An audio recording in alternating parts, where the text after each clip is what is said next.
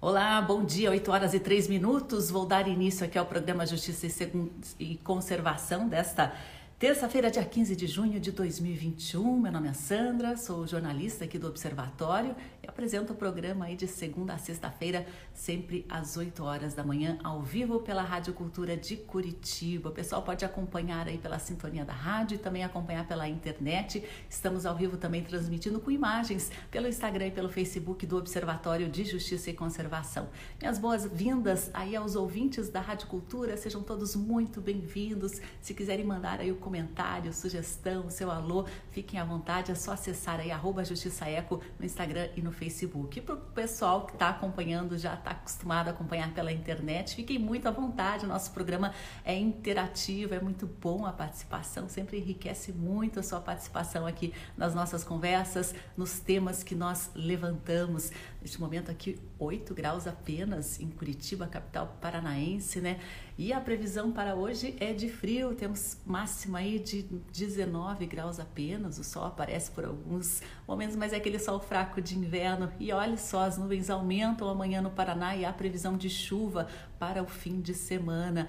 Hoje nós vamos saber também como que está o tempo lá em Minas Gerais, né? Nosso entrevistado é de lá e a gente vai falar de um tema muito importante, né? Que é o atropelamento de fauna. A gente tem discutido e muito nos últimos dias aqui essa questão envolvendo a reabertura de uma estrada dentro do Parque Nacional do Iguaçu, né? Uma área muito densa de floresta, é a último remanescente grande de Mata Atlântica no oeste do Paraná, né? Onde vivem centenas centenas de espécies de animais e a abertura de uma estrada ali vai representar um grande risco para espécies já bastante ameaçadas, bastante pressionadas, como por exemplo a onça pintada, né? A gente tem dados aqui de que por segundo morrem atropelados 17 animais em rodovias brasileiras. Olha, 17 animais por segundo vítimas de acidentes em estradas. Nós temos um cálculo, uma estimativa de 435 milhões de mortes por ano. Além disso, né, a gente sabe que muitos motoristas acabam tentando desviar desses animais e se envolvem também em acidentes gravíssimos, o que gera muita morte, muito luto e muito prejuízo econômico para o Brasil também. E hoje a gente vai falar aí com um especialista neste tema, atropelamento de fauna, segurança em estradas. Vamos receber Alex Bager, ele que é professor da Universidade Federal de Lavras de Minas, também criador do sistema Urubu. Estou inclusive exibindo aqui umas imagens né, no Instagram do sistema Urubu. E Alex também é fundador da Environment Beat e tem aplicativo novo que acaba de ser lançado, e o Safe, que oferece segurança viária, proteção de fauna nas estradas brasileiras. A gente vai saber sobre todos esses temas com Alex Bager. Bom, vou retirar aqui a imagem para poder já começar a nossa transmissão com o Alex. Vou dar as boas-vindas aí para o pessoal de Morrer, de Cerveja Porto de Silva, que está com a gente, Lili Matinhos, Ronaldo Montalto, Pessoal, sejam todos muito bem-vindos. A Letícia Helena também, os ouvintes aí da Rádio Cultura já estão conectados. Jean Sena, Castorina está com a gente, o Yara, Reginaldo lá da SPVS, Rodrigo Freita, Vernei Serafini, está aí Itapuá, Vernei, como que está o clima na praia? Marcos Rosa Filho da Eco Aguaricana, Gustavo Zaia. Pessoal, sejam todos muito bem-vindos aqui à nossa transmissão. Vou chamar então o Alex para começar a conversar com a gente a de como as tecnologias têm ajudado, contribuído na proteção da fauna e também na proteção dos motoristas que frequentam as estradas brasileiras. Bom dia, Alex, tudo bem? Como é que vai? Tudo bem? Tudo bem, tudo certinho. Tá falando de Minas mesmo? De Minas, estamos aqui a um, uma temperatura um pouquinho mais agradável do que vocês aí em Curitiba. É, Alex estava exibindo umas imagens ali, né, de animais pequenos, médios e até de grandes, grande porte que acabam sendo vítimas. A gente tem dados aí assustadores, né? Acho que as pessoas não têm noção da morte, né, da, da guerra contra a fauna que ocorre diariamente a cada segundo nas estradas. Exatamente. Desde 2012 nós fizemos essa estimativa, Sandra, que as pessoas eh, realmente às vezes nos questionam como é que pode 400 e tantos milhões de animais serem atropelados todos os anos. E pode, gente. Nós já refizemos essas análises N vezes. Eu fiz, você mostrou algumas das imagens, foram imagens feitas numa expedição que eu fiz do meu pós-doutorado, que eu percorri 30 mil quilômetros pelo Brasil e refiz os cálculos, e é isso mesmo. A grande coisa é que a maior parte desses animais são de pequeno porte, que a gente nem percebe que a gente está atropelando, na verdade, Uh, em animais de grande porte, é aproximadamente 4 a 5 milhões que morrem todos os anos, que ainda assim é um número muito grande, mas os de pequeno porte, pequenos sapos, pequenas cobras que a gente está andando pela estrada, a gente nem percebe que está afetando os animais dessa forma. É muito sério, né? E a gente percebe também que as pessoas, quando se percebem que estão ali na iminência de um atropelamento ou se assustam, acabam também se envolvendo em acidentes. Isso traz um prejuízo econômico gigantesco, além do prejuízo para a biodiversidade, né, Alex? Exatamente. É, já existem cálculos feitos por órgãos do próprio governo que mostram que, por exemplo, um acidente com perda de vida, além da própria vida, que obviamente a gente está perdendo, isso gera um custo de 600 mil reais para a sociedade. Então, quando a gente multiplica isso por todos os acidentes que acontecem no Brasil, sejam eles causados por animais ou não, é um número assustador. São bilhões de, de reais todos os anos que a gente tem de é, valor de perdas de vidas. Isso sem contar danos materiais, tombamento de carga, o amassado do nosso carro, aquelas incomodações de quando a gente está viajando e por algum motivo um atropelamento acaba causando uma uh, interrupção na nossa viagem, alguma coisa nesse sentido. E professor Alex, a tecnologia tem auxiliado a mapear e também resolver soluções, propor né, soluções para evitar ou pelo menos mitigar esse problema, que é uma realidade constante. Né? Queria que o senhor falasse aí a respeito né, do sistema Urubu, das tecnologias desenvolvidas, temos aplicativo novo também que acaba de ser lançado. Exatamente. Bom, uh, desde 2014, porque foi assim, em 2012 nós fizemos essa estimativa de 475 milhões de animais atropelados. Aí a gente percebeu que se a gente continuasse trabalhando em pequenos trechos de estrada, nós nunca resolveríamos o problema, porque nós temos 1,7 milhões de quilômetros de estradas no Brasil. Se eu todo ano monitoro 100, 200 quilômetros, eu nunca conseguiria ter uma ideia do problema em termos de Brasil. Aí nós quebramos a cabeça e em 2014 lançamos o Sistema Urubu, que é uma rede social de ciência cidadã que para monitorar efetivamente as áreas críticas de atropelamento de fauna. Ah, isso nasceu para ser trabalhado em unidade de conservação e cresceu tanto que a gente tem mais de 50 mil downloads do aplicativo dentro desse sentido. Ah, aí, ah, quando foi em 2018, acabou o dinheiro, porque o projeto estava todo vinculado à Universidade Federal de Lavras, acabou o dinheiro, já não tínhamos mais apoios e o projeto ficou meio em stand-by ainda já com um, um, banco de dados bem robusto, com vinte e tantos mil registros de, de fauna. Aí a gente pensou, bom, como é que a gente pode manter isso? E chegamos à conclusão de que criar uma empresa seria a solução que manteria o aplicativo e, de outras formas, captaria recurso para ajudar ainda assim na conservação da biodiversidade. Então, nós tivemos o sistema Urubu, que agora foi relançado, está lindo, super novo, cheio de novidades. E é, temos o YouSafe, que foi o que você comentou, que é a forma que a gente tem de entregar para a sociedade uma maneira dela se proteger contra os acidentes. O sistema Urubu, esse aplicativo, permitia que as pessoas fotografassem, registrassem ali é, e também permitia a identificação das espécies por validadores, né? Isso uhum. serviu como uma, um, um portal para mapear, né? Que tipo de espécies, que estradas, que regiões do Brasil são as mais críticas em atropelamento. Agora, a diferença para o YouSafe, então, é que ele fornece essas informações conectadas com a segurança. Qual que seria a diferença exata assim de um aplicativo para o outro?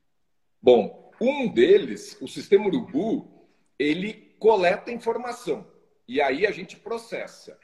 Uh, o YouSafe, na verdade, ele não, ele usa uh, o banco de dados do sistema Urubu é uma pequena parte do todo, na verdade. A gente usa muito mais informação que a gente tem para modelar áreas críticas de atropelamento em todo o território brasileiro. A gente modela quilômetro a quilômetro, não só para animal silvestre, mas para animal doméstico. E também, quando existe informação, a gente modela risco de acidentes em geral, de todos os tipos, uh, e entregamos quilômetro a quilômetro para o usuário. Então, quando o usuário vai viajar, liga o aplicativo e toda vez que ele chegar num ponto de risco, seja de atropelar um animal ou de sofrer um acidente, nós bipamos para ele e ele sabe que ali ele tem que redobrar atenção, porque os modelos matemáticos que a gente faz aqui mostram que ali é extremamente perigoso. É assim que funciona. Então, um coleta informação e a gente utiliza o sistema Urubu, a gente utiliza ele para conservação da biodiversidade, políticas públicas, trabalhar informando para órgãos onde é que você tem a, as maiores incidências, vinculado a unidades de conservação, mas é uma forma mais de coleta e o dado mais bruto dentro disso. O USAFE não. Qualquer pessoa que esteja preocupado com a sua segurança, com a segurança da sua família ou da sua carga, dos seus bens, baixa ele e faz uso. Uh, hoje já está disponível para 9 mil quilômetros em todo o Brasil. Bem interessante. E, e, é importante também porque a gente percebe até pelas imagens das expedições que parece que um atropelamento acaba chamando outro, né? Aquela, aquela morte ali chama outros predadores que acabam em uma situação muito vulnerável, né? Em situação de risco. E a gente percebe que onde ocorre um acidente, né? Pode ocorrer vários outros, inclusive uma sequência deles. Exatamente. É, é um processo cíclico, porque principalmente com algumas espécies, Sandra, porque a gente tem uma carcaça que fica em cima da pista, ela atrai carniceiro.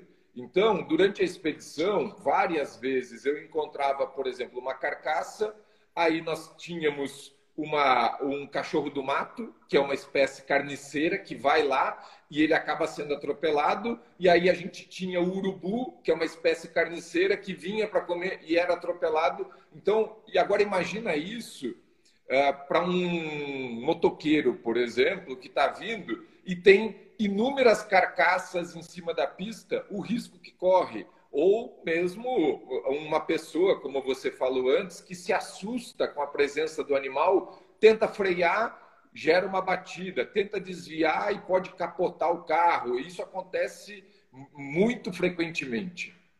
É, e a gente percebe que até os urubus eles ficam bem, bem loucos e, e, e, acabam minimizando os riscos, mesmo em rodovias movimentadas, eles acabam entrando na frente dos carros ali para aproveitar aquela caniça. Olha, a Bina Foloni está comentando aqui, Alex, obrigada por este trabalho tão lindo e importante. É um trabalho também é, que envolve a comunidade, né? Como você comentou, é ciência cidadã. Queria que você falasse um pouquinho desse, dessa ciência cidadã, onde as pessoas né, contribuem para a pesquisa para o conhecimento, para o mapeamento científico? Isso é muito legal e veja, é, é a única forma que nós temos, num caso de um país como o Brasil, com essa dimensão territorial que a gente tem, de é, obter informações confiáveis. Porque é, eu não posso ter uma equipe trabalhando em todas as estradas do Brasil. Em compensação, nós temos hoje todo mundo com celulares e todo mundo ah, querendo proteger. Então, quando você está trafegando na estrada, encontrou um animal, registra. Ah, é só uma foto, não vou tirar. Não, aquela foto se soma à foto de mais uma outra pessoa, que se soma à foto de mais uma outra pessoa, e, e com isso a gente consegue identificar quais são as áreas mais importantes para a gente gerar proteção.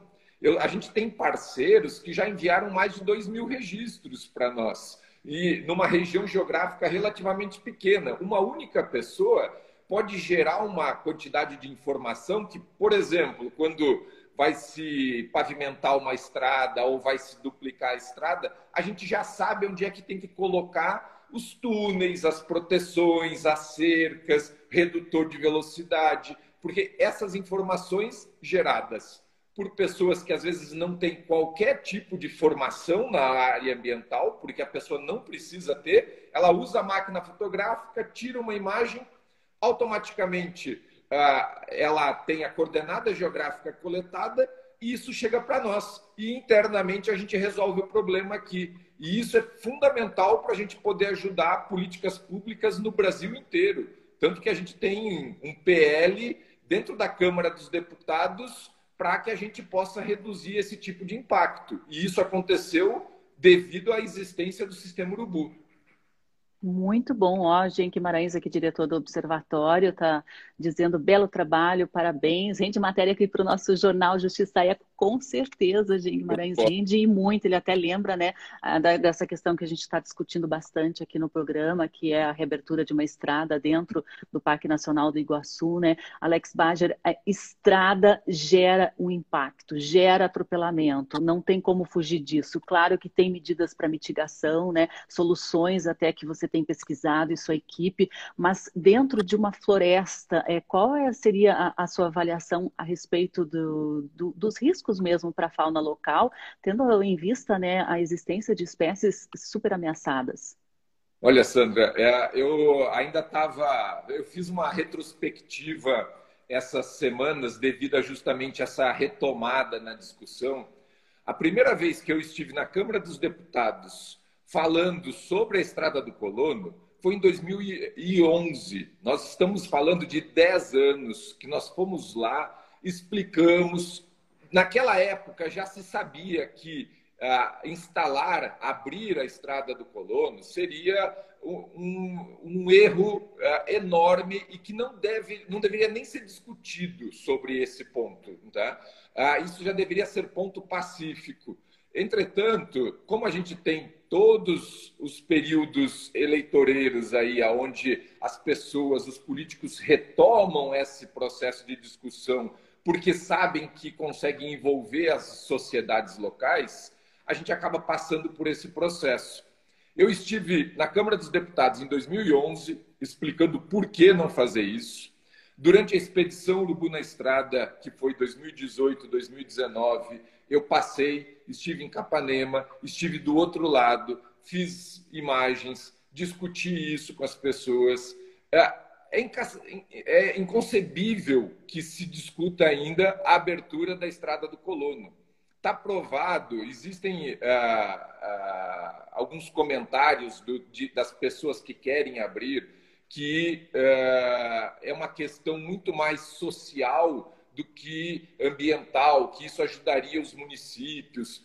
E o Ministério Público conseguiu mostrar que isso não é verdade, que os próprios estados, os próprios municípios locais têm, uh, recebem ICMS ecológico, estão muito bem devido à presença do parque. Se perder esse vínculo e se mostrar para a sociedade no mundo inteiro a abertura de uma cicatriz dentro de uma área intangível, onde a gente sabe que tem um remanescente das, de uma população de onça, que é um dos últimos lugares no Brasil que a gente tem esse tipo de tamanho de, de área para esse tipo de formação vegetal que se tem. Jamais se deveria discutir abertura de estrada do colono.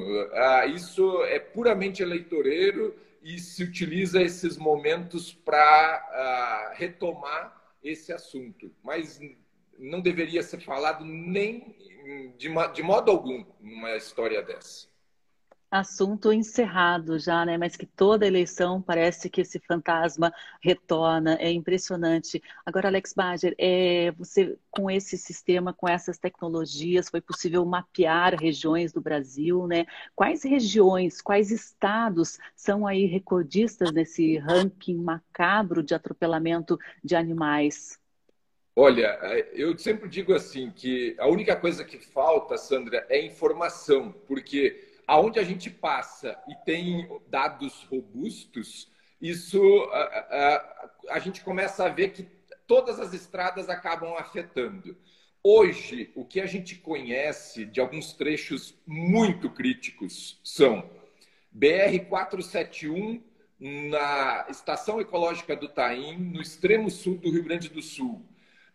é assim, quem passa lá tem encontra com certeza cinco, seis, dez capivaras atropeladas, cachorro do mato, lontra, uh, N animais atropelados. É uma coisa impressionante e são, não é só no trecho da unidade de conservação, são os 100 quilômetros aproximadamente uh, que ligam a cidade de Pelotas ou Rio Grande até depois da estação ecológica.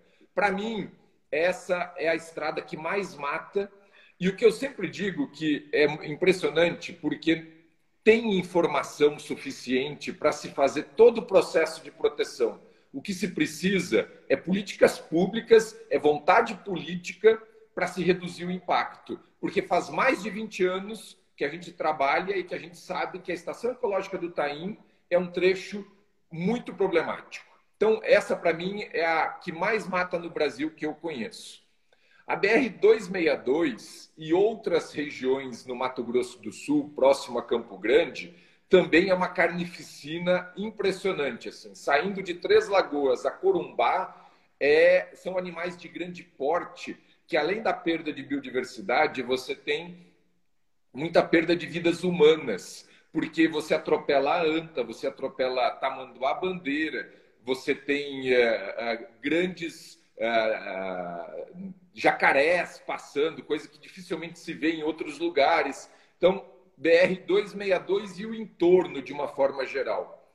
Eu fiquei muito surpreso, eu não conhecia, por isso que eu digo que a gente precisa começar a monitorar outros lugares, aonde agora está sendo feita a concessão da BR-153 no norte do Tocantins, em direção ao, a, ao Maranhão, ao Pará, é bem a ponta final lá do Tocantins, lá em cima. É impressionante o número de animais atropelados naquele trecho. Foi um dos lugares onde eu encontrei mais animais atropelados e eu não fazia nem ideia. A gente não tinha informações, mas hoje nos nossos mapas é uma das áreas mais críticas que a gente tem. Então, assim, uh, existe N lugares e mesmo quando nós não temos hotspots, nós temos muitas vezes uma alta incidência que é o suficiente para gerar um grande impacto em espécies ameaçadas, como o nosso tamanduá, o lobo. Essas, esse mês, se eu não me engano, já foram três onças atropeladas em Mato Grosso, Mato Grosso do Sul. Imagina perder três onças em questão de um mês por atropelamento. Parece muito pouco frente aos 475 milhões, mas ecologicamente é uma perda assustadora que a gente tem. Nossa, muito terrível. Adriana Zovico até comenta que o Brasil está matando o Brasil, que triste, né? Queria deixar meu agradecimento aqui para a Edna Mioca, que comprou o selinho aqui da nossa live. O Instagram agora permite a gente monetizar as nossas transmissões. Esse dinheiro aí é, da compra do, da, da venda dos selinhos ajuda as nossas ações aqui, né? Como uma organização colaborativa que somos, que atuamos na área ambiental. Inclusive, né, tem um comentário aqui do João Vendel, Vendel. Ele comenta, Alex, os órgãos de trânsito brasileiros precisam aprovar radares por velocidade média e a única forma de se é a única forma de se controlar efetivamente a velocidade em longos trechos de rodovias que atravessam unidades de conservação. Pelos seus estudos aí, né, pela sua pesquisa é, e testes também de, de, de soluções, Alex, radares, é, eles são realmente necessários? É uma medida eficaz para conter pelo menos um pouco o atropelamento de fauna?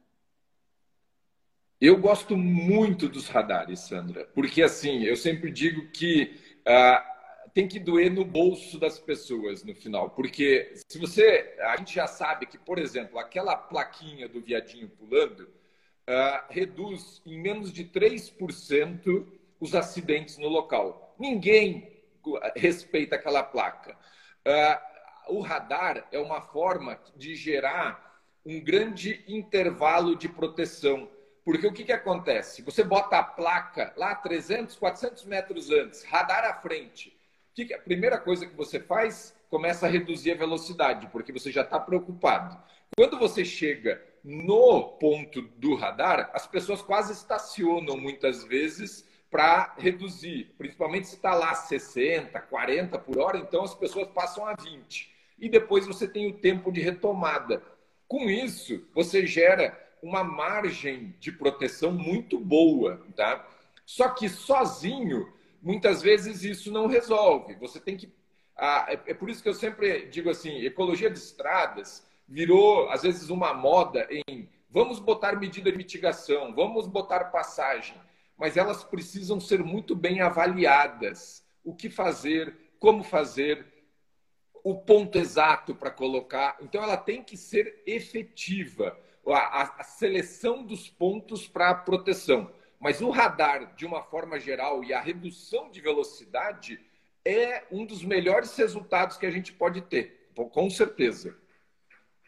Eu queria aproveitar aqui até a presença do delegado Matheus Laiola, aqui, chefe da Delegacia de Meio Ambiente e Proteção Animal aqui de Curitiba. É, esse, essas tecnologias, o sistema Urubu e o SAFE, é, elas servem também para monitoramento de animais domésticos, de pets? É, é possível os usuários fazerem esse tipo de registro? Isso serviria para alguma medida também, para alguma política pública? Com certeza. É, durante anos, isso foi uma, uma requisição dos nossos usuários do sistema Urubu de coletar informações dos animais domésticos também. Ah, nesse caso, nós temos dois aspectos: o aspecto do bem-estar animal, propriamente dito, ou seja, de conhecermos aonde que nós temos os hotspots de acidentes e atropelamento de animais, então isso é extremamente importante, e o lado da segurança viária, propriamente dito. Porque uh, se a gente tem uh, um determinado número de acidentes uh, graves com animais silvestres, nós temos muito mais acidentes graves com animais domésticos, porque cachorro, vaca, cavalo, no Nordeste a gente tem os jegues, que é, é um problema seríssimo cabras por todo o território em alguns estados do Nordeste. Você viajar de noite é um risco tremendo. Então, assim, conhecer essa informação, você está dando uma resposta para a própria proteção animal, quanto para a segurança viária. Então, nós agora estamos coletando, ainda é uma informação menor do que o que a gente tem com os animais silvestres, a gente está começando esse banco de dados agora mas sim, a gente vai disponibilizar essas informações através do YouSafe.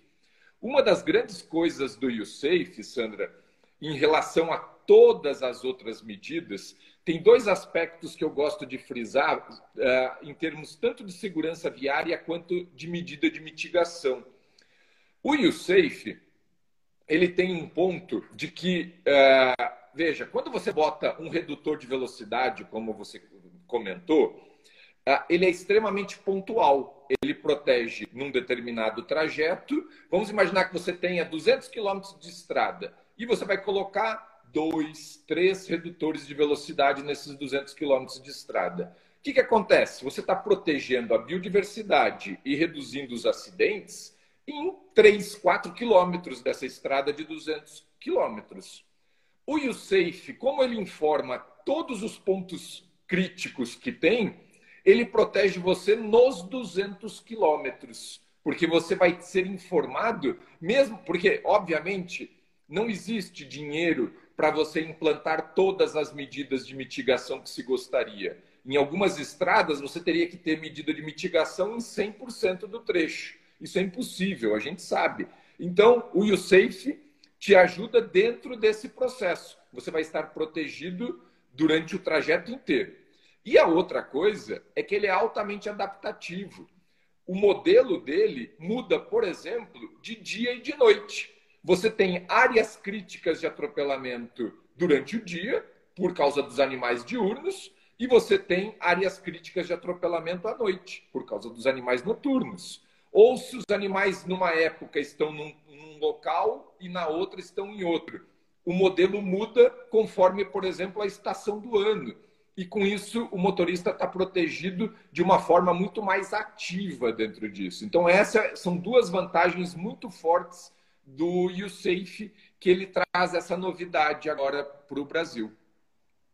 Até coloquei ali, tem para o pessoal buscar, baixar o, os aplicativos Sistema Urubu e o Safe, e a empresa também que abriga né, esses e outros também programas e projetos né, de segurança nas estradas, na Environment Beat, que o Alex Bager é fundador, sócio fundador aí, está é, coordenando diversos projetos né, em parceria com muita gente, muitas instituições que estão interessadas nesses dados também. Agora, dá orientação por exemplo, a pessoa baixou ali o, o aplicativo, né, presenciou um registro de um animal, às vezes ele está um pouco ali é, esmagado, não dá para identificar qual espécie, ou mesmo a pessoa não vai saber, por se tratar de um, de um animal silvestre, qual exatamente é aquela espécie. Que, que, qual é a recomendação? Que tipo de foto vocês buscam? Uma mais geral, uma de partes do animal? O que, que você recomenda aí para facilitar também o trabalho das pessoas que fazem a identificação? Muito bom. Bom, antes de mais nada, a gente não pode nunca esquecer que a segurança do próprio usuário, da pessoa que vai tirar a foto, é primordial e de todo o trânsito que está envolvido nisso. Então, parar na estrada para registrar é, é um processo de muito cuidado. Primeiro, é verificar se não tem ninguém atrás, dar seta, estacionar, ligar o pisca-alerta retornar para o animal. Então, a gente sempre prima muito pela segurança da própria pessoa que está fazendo o registro, Sandra. Feito isso, ah, agora nós, o, o sistema urubu antigo, ah, ele permitia apenas uma foto para cada animal. Agora é permitido quatro fotos para cada animal. Por quê? Porque justamente é isso que você falou. Ah, nós temos uma foto do animal inteiro, ah, para diferentes grupos existem particularidades muito legais. Por exemplo, ah, para aves, ah, a, a, a, asa é importante muitas vezes para você fazer uma identificação. Um detalhe da cabeça. As imagens nunca são muito bonitas, porque, como você falou, tem sangue, tem, eh, sabe, o animal às vezes pode estar tá, amassado, mas as pessoas sempre têm que ter em mente que essa informação vai se transformar na proteção de outras milhares de espécies. Então, aquela foto feia acaba uh, trazendo muito resultado. Quando a pessoa tira a foto, por exemplo, do, no caso de, de cobras, é muito bom tirar do ventre. Só tem que tomar o cuidado, porque nós não recomendamos que a pessoa toque, que a pessoa mova o animal, isso tem que ter um certo cuidado dentro disso. Existem certas doenças, existem. Então, assim, que a pessoa não manuseie, tem que ser um especialista para manusear. Então, encontrou o animal, tira foto do que puder, da forma como ele tiver. Essa é a nossa recomendação. Quando essa foto chega para nós, aí é que é, eu sempre brinco que aí é que a mágica acontece. Por quê? Vem as fotos e a gente tem parceiros que nos ajudam, nós carinhosamente chamamos eles de validadores. Cada foto que chega para nós é enviado para pelo menos três pessoas. E essas pessoas olham e dizem: ah, isso daqui é um cachorro do mato. A gente só aprova o registro quando a gente tem três pessoas que concordam com uma determinada taxonomia pode ser que ela não chegue a nível de espécie. Talvez diga que é um, um gato, mas não sabe qual gato que é, ou alguma coisa assim. Mas a gente vai até a melhor solução possível. E aí a gente retorna para o usuário dando toda a informação biológica. Então, no próprio celular da pessoa, ela tem lá qual é a espécie, eh, qual é a biologia da espécie. E nós fizemos o seguinte: para que o seu celular não fique com aquele monte de imagens feias de animal morto, quando ele é aprovado, nós agora substituímos ou por uma foto ou por uma, um desenho da espécie, para que não fique aquela coisa, quando você abrir o aplicativo, ver lá os, a, as carcaças dos animais, que era uma coisa que sempre chocava muito alguns dos nossos usuários. Então agora você está protegido quanto a isso.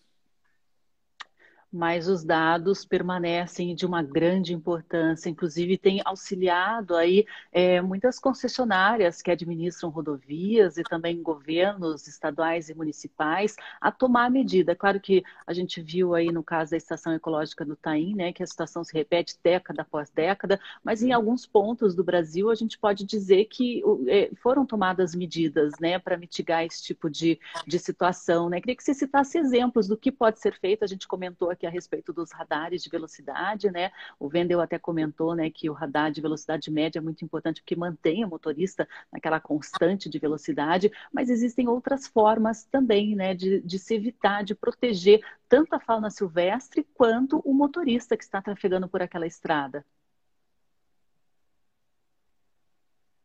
Perfeito. Sim, nós temos uh, medidas de mitigação das mais variadas formas uh, uh, em função do que a gente quer proteger e de como a gente quer proteger. Então, assim, a, a mais básica seria a placa. Como eu já comentei, ela reduz muito pouco. Ela é meramente informativa e, de uma forma geral, não é respeitada. É um problema isso. Mas depois nós podemos passar no, o, essa o uso do radar de média ainda está sendo estudado, mas é uma solução mar maravilhosa, porque realmente você determina que a pessoa, você tem o um pórtico de entrada e, uma, e um ponto de saída. E você diz, olha, a sua velocidade média tem de ser de 40 km por hora. Você pode andar um pouco mais rápido num trecho, mas você vai ter que andar mais devagar para que você atinja os 40 quilômetros naquele trecho. Está sendo testado já no estado de São Paulo, em algumas regiões, e eu sinceramente espero que em breve isso aconteça. Vai ser uma solução incrível para proteger a biodiversidade.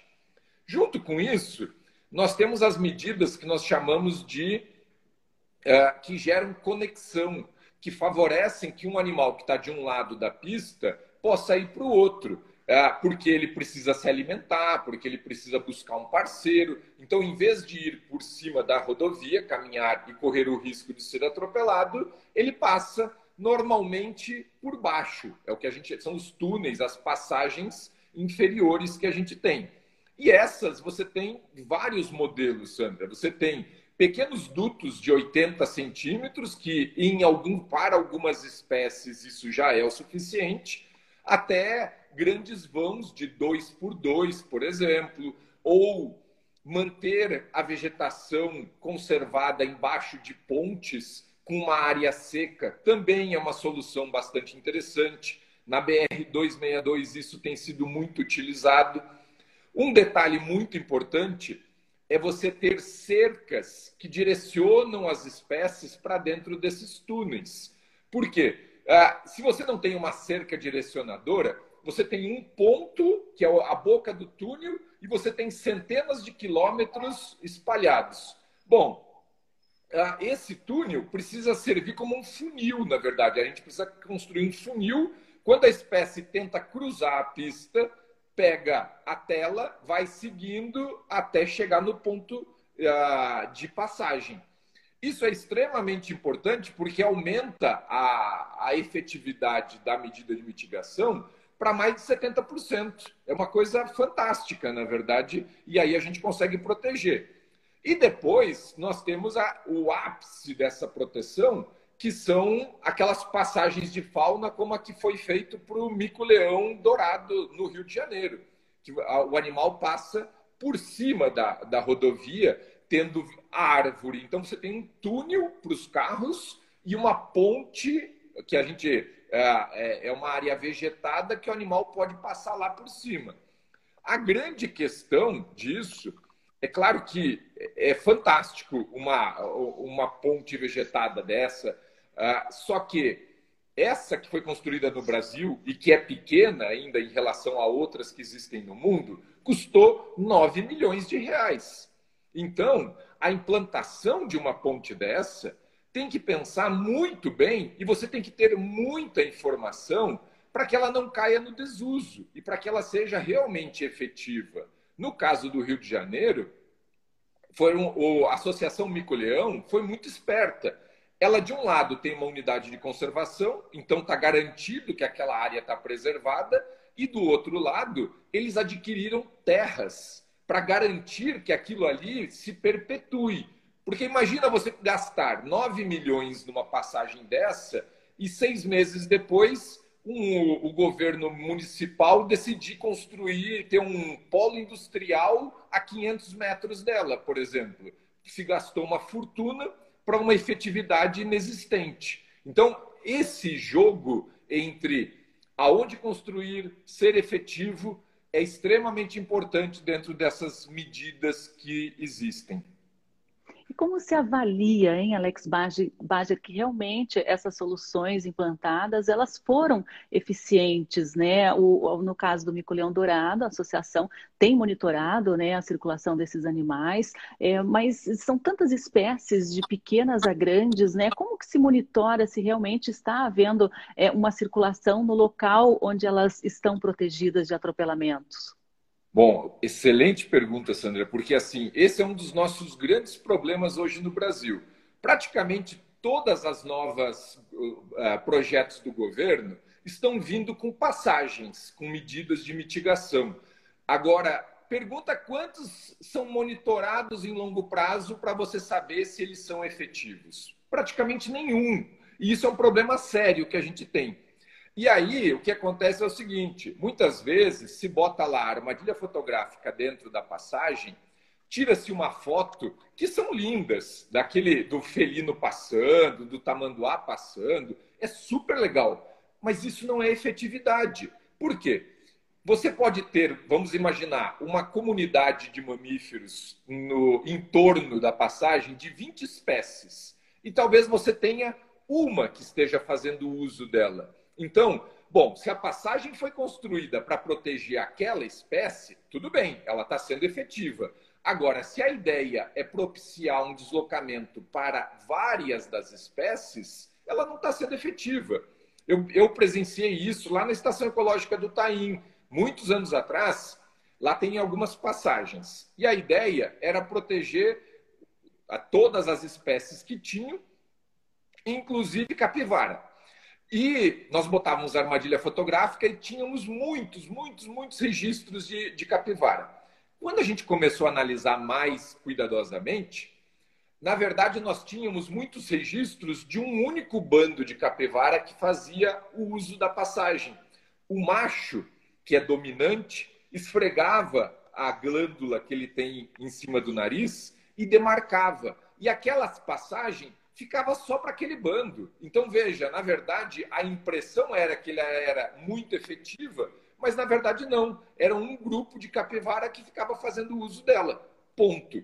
Então, os estudos sobre efetividade de medidas de mitigação precisam avaliar quais as espécies que existem no entorno e quais estão fazendo uso. Esse resolve uma pergunta. A outra é quanto nós tínhamos de atropelamento antes e quanto nós temos agora. Se ela resolveu, ótimo. Então, ela foi efetiva para atropelamento. Agora, são duas coisas diferentes: atropelamento e conexão. Ela tem que resolver os dois problemas, teoricamente: dar passagem para os bichos e evitar que eles sejam mortos em cima da pista. É, o ideal mesmo é que não sejam abertas novas estradas, especialmente né, em unidades de conservação. Jean Guimarães aqui lembrou né, que esse PL 984, né, do deputado Vermelho, que está em tramitação na Câmara, propõe aí a criação de uma nova categoria que é a Estrada PAC. Isso permitiria a construção de estradas em praticamente todas as unidades de conservação do Brasil, né, dando início aí em grande estilo ao Parque Nacional do Iguaçu. O ideal é que não sejam construídas, né? Já destruímos muito né, Alex Baja, das nossas florestas, dos nossos recursos, por que né, abrir estrada dentro desses remanescentes? E a gente percebe aí que há saídas, até a Adriana comenta, né, a solução para tudo, mas você consegue, constrói uma passagem aí para animais, né? Mas como que um, um animal de pequeno porte, um caramujo, uma cobra, né, um réptil vai subir aí uma passagem de nível elevada, né? A gente está resolvendo problema demarcado para algumas espécies, mas às vezes nem necessariamente são as que estão precisando mais de um suporte, de uma proteção, né, Alex? A gente tem que pensar que a biodiversidade brasileira ela é muito rica, né, em formas e tamanhos também. Exatamente. Uh, todas as soluções, elas não têm como. A, a, gente pode dizer, não, vamos botar uma passagem de três por três e vamos resolver tudo, porque daí passa onça, passa cobra. Não funciona assim. Realmente, os animais, nós não conseguimos direcionar tudo, nós não conseguimos proteger 100% da extensão. Então, gerar uh, esse impacto não se justifica não, não tem. Ah, nós temos que entender que criar estradas é bom, gera uh, desenvolvimento, gera, uh, favorece a economia, mas cada metro de estradas que a gente coloca, nós estamos causando, usando os números do, uh, do centro brasileiro, Sandra, todos os anos, nós estamos matando em cada quilômetro cerca de 200 a 230 pequenos animais que a gente nem percebe. E você pode colocar a melhor sistema de proteção. Como você falou, como é que você vai evitar de que pequenos anfíbios, pequenas cobras não venham para cima da pista? Como é que você vai evitar? Ah, não, bota cerca e tudo bem. Ah, gambá, primatas, não vai, ele vai subir pela cerca e vai para cima da pista. Ah, então as onças, está provado, tem experiências no Pará, que para você evitar a entrada de uma onça num determinado lugar, você tem que ter uh, cerca de 4, 5 metros de altura. Isso já foi implantado em alguns lugares. Então, veja, cada espécie tem uma particularidade. Nós não vamos conseguir proteger a biodiversidade do Parque Nacional do Iguaçu, independente da medida de mitigação que se faça pode ter redutor de velocidade, pode estar a 40 km por hora. Não adianta, nós vamos estar causando impacto. Ah, nós sabemos que nós vivemos num país que falta dinheiro, então vamos botar uma cerca, de repente vai vir um caçador, porque na verdade a presença de estrada favorece também esse outro tipo de coisa, ah, extrator de madeira, caçador e tudo mais. Aí a pessoa, um pescador, aí a pessoa vai cortar a cerca e o que acontece, imagina só, você tem cerca dos dois lados da, da estrada, aí vem uma pessoa e abre um buraco na cerca. O que, que acontece? O animal entra e fica preso entre os dois lados da estrada. Então, na verdade, aumenta a chance dele ser atropelado. E com isso você gera mais impacto. Então, assim, não tem justificativa nenhuma para que a gente tenha estrada do colono. Isso aí não deveria ser cogitado.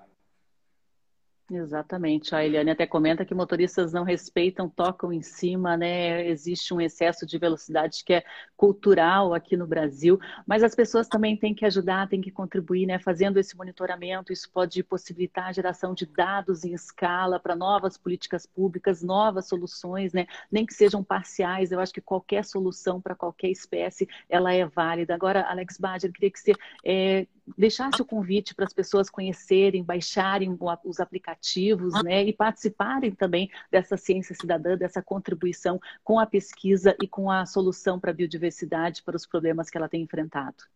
Muito bem. Bom, gente, primeiramente, muito obrigado aí pela todos os comentários e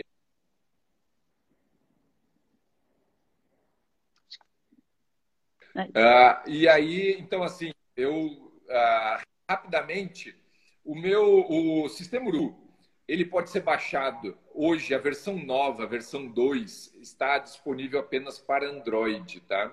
Mas todas as pessoas que fizerem uso do sistema Urubu vão estar contribuindo com a conservação, com políticas públicas. Nós trabalhamos com isso há muitos anos e sabemos que cada foto, cada registro é extremamente importante. Sobre o YouSafe, ah, ele está disponível hoje para o estado do Paraná. Tem pelo menos dois trechos de rodovia. A BR que a Regis, que vem de São Paulo, passa por Curitiba e depois segue até a divisa com o estado de Santa Catarina. E tem mais algum outro trecho que está disponível para que vocês possam testar isso e fazer uso, inclusive nos contando, porque o YouSafe é algo tão novo, gente, que nós estamos aprendendo. Nós estamos, por exemplo, nós limitamos o número de bips a 10% do trajeto. talvez vocês digam, não, precisa bipar mais, ou precisa nos avisar menos, está incomodando. Todos esses comentários são extremamente importantes para que a gente deixe cada dia melhor esse processo de segurança para você que está dirigindo e para a nossa biodiversidade. Porque se a gente evita que você se acidente, ao mesmo tempo nós estamos ajudando a reduzir os acidentes nas nossas estradas e a morte dos nossos animais. É, e tem ali, eu vou colocar até correto, que acho que eu digitei errado, environbit.com.br, que é a empresa né, que está hospedando é, esses, essas tecnologias. É isso, Alex? Exatamente. Veja ali se eu escrevi certo agora. Environbit, é isso? Environbit, isso mesmo, exatamente. Ela foi, é uma empresa que foi criada, nós somos uma startup de tecnologia, mas com o propósito de salvar vidas humanas e de animais nas estradas do Brasil e do mundo. Então, tudo que a gente faz é, envolve ciência, muito conhecimento acadêmico e proteção da vida nas nossas estradas. Então, participar disso é participar de salvar milhares de pessoas e animais todos os anos. Perfeito. Todos temos que contribuir, todos temos o nosso papel, por menor que ele seja, né? Quando esse papel ele é somado com toda a comunidade, ganha uma força gigantesca. Alex Bager, queria te agradecer muito, né, pela sua disponibilidade de estar trazendo essas informações tão importantes a respeito de atropelamento de fauna, de novas tecnologias, novas saídas, né? E o que podemos fazer também para evitar que esse impacto seja ainda crescente no nosso Brasil com a abertura de novas estradas dentro de unidades de conservação. Conversa foi ótima, muito obrigada obrigada, parabéns pelo trabalho. E a gente vai manter o contato aí para a gente produzir, de repente, uma reportagem. A gente tem o nosso jornal aqui, Justiça Eco, no nosso site, justiçaeco.com.br, onde a gente traz diversas novidades, né? Trazemos denúncias também, né? Investigações aqui da nossa equipe de jornalistas. E a gente traz também muitas pautas positivas, é, iniciativas, né? Que têm feito a diferença aí no Brasil e no mundo. Alex Bager, muito obrigada e a gente mantém o contato. Até a próxima. Tchau, tchau. Um abraço. Tchau, tchau. Tchau. Queria agradecer também ao pessoal que está entrando agora, né? Pessoal que perdeu aí a nossa entrevista. A gente falou sobre atropelamento de fauna e novas tecnologias, mas de qualquer forma, essa entrevista e todas as outras aqui do programa Justiça e Conservação, elas ficam aí no cardápio do IGTV e também no nosso Facebook. Você pode assistir depois, com tempo, com calma, né? Matar aí a sua curiosidade. Pessoal, vou encerrando aqui o programa Justiça e Conservação desta terça-feira. A gente volta amanhã a partir das 8 horas da manhã. A gente vai falar sobre a visita visita aí da delegação alemã ao Brasil, em busca de parcerias, né, intercâmbio de negócios, inclusive na área ambiental. Até amanhã, então, pessoal. Um abraço. Tchau, tchau, Alex. Até mais.